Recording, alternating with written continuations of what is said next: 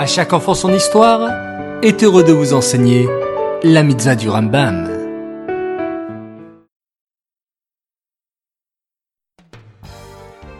Bonjour les enfants, Bokertov, j'espère que vous allez bien. Aujourd'hui, nous allons apprendre trois mitzvot.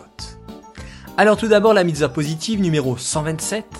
Il s'agit du commandement qui nous a été enjoint de prélever le maaser des produits de la terre et de le donner La mitzvah positive numéro 128. Il s'agit du commandement qui nous a été enjoint de prélever le maaser chéni. Et enfin, la mitzvah négative numéro 152. Il nous est interdit de dépenser l'argent du rachat du maaser chéni pour tout autre usage que la nourriture ou la boisson.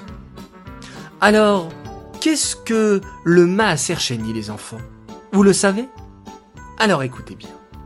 En fait, ces derniers jours, nous avons expliqué que la première partie de la récolte, la terouma, devait être prélevée et donnée au Kohen.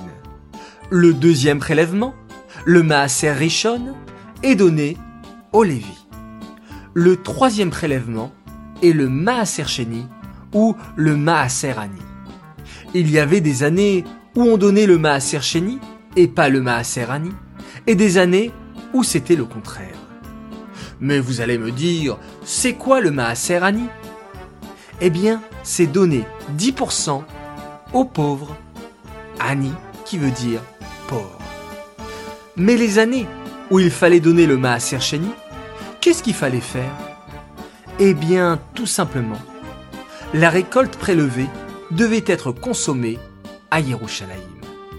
Et si pour des raisons diverses, il n'était pas possible de la porter à Yerushalayim, alors on pouvait remplacer la récolte prélevée par de l'argent. On mettait l'argent dans un petit sac qu'on gardait bien de côté, et lorsqu'on se rendait à Yerushalayim, on devait le dépenser. Attention les enfants, le Rambam dit qu'on pouvait acheter uniquement de la nourriture et des boissons avec cet argent, comme des bonbons, des gâteaux, des chocolats ou du jus d'orange. Ces mitzvot sont dédiés les Nishmat, Gabriela, Batmoshe, Aléa Shalom.